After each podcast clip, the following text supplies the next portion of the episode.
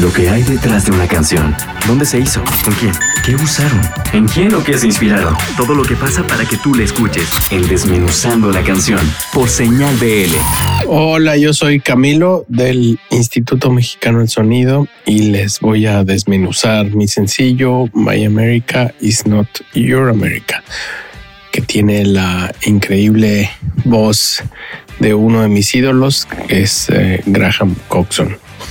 Eh, pues eh, empezó a hacer un, una canción que quería que fuera una especie de, himno, de mantra, em, con una frase sencilla, em, pero a la vez que tuviera una como muchas lecturas.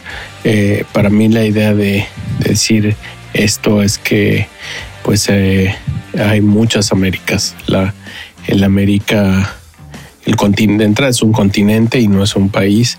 Y, ahí caben muchas opiniones em, y, fue inspirada por pues eh, todo el, terrible momento que vivimos eh, en contra de los migrantes mexicanos eh, con el famosísimo muro de Trump y muchas cosas que me hacían pensar que América quería dividir en vez de unir.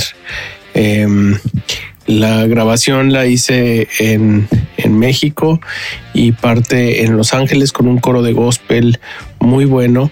Y a Graham Coxon lo grabé en mi estudio. Em, pasamos una tarde grabando voces, grabamos guitarras. Em, y fue muy emocionante, ¿no? Fue, fue increíble conocer a Graham Coxon y, que se entusiasmara con la canción. Eso es mi canción My America is Not Your America. Y pues eh, esperen el disco completo que se llama Distrito Federal, que va a salir el año que entra. Ya han escuchado varios sencillos.